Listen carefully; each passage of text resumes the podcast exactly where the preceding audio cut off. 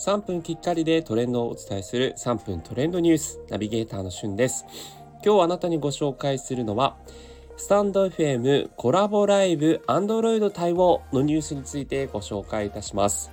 えー、Android ユーザーの皆様長らくね待っていたこの待望の新機能おめでとうございます。そしてスタンド FM 運営者の皆様お疲れ様です。まあね、コラボライブっていうのも本当日々活況で行われていますけども、こう、Android ユーザーの方ね、聞くことはできても、実際にコラボライブにこう自分がスピーカーとしてね、参加することができないというので、こう、悶々とされてた方、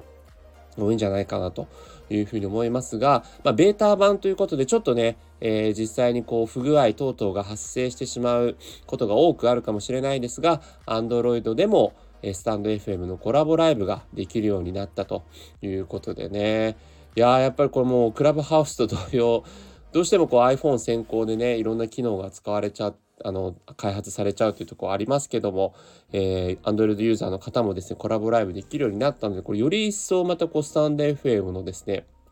いろんなコラボライブが盛り上がっていくね、感じがもう目に見えているかなというふうに思います。ね、コラボライブね、私も別に何回もやっているわけではないんですけれども、まあやっぱりこう自分自身もコラボライブを何回かしていく中で、あの、思うところで言えば、あの、やっぱりこう配信者の人がね、えー、良かれと思ってこう自分をスピーカーに上げてくださって、たとはいえど、やっぱこう一人勝手に喋っちゃうとね、やっぱ呼んだ側としては、ああ、ちょっとスピーカーに呼ばなきゃよかったみたいなところがあるので、まあ、ついちょっと興奮しちゃって自分の話ばかりしちゃうというのは、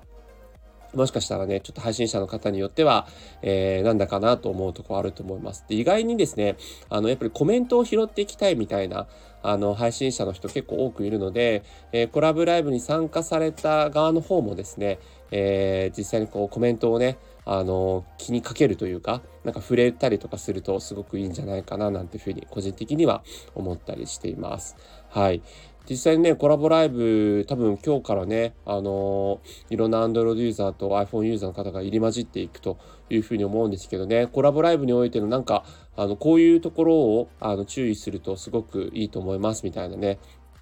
コラボライブ経験者の方いらっしゃいましたら、ぜひコメント等々で教えていただければというふうに思います。えー、本当にいろんな機能がね、どんどんこう実装されていくスタンド FM、これからもすごくどんな展開があるか楽しみだなというふうに思いました。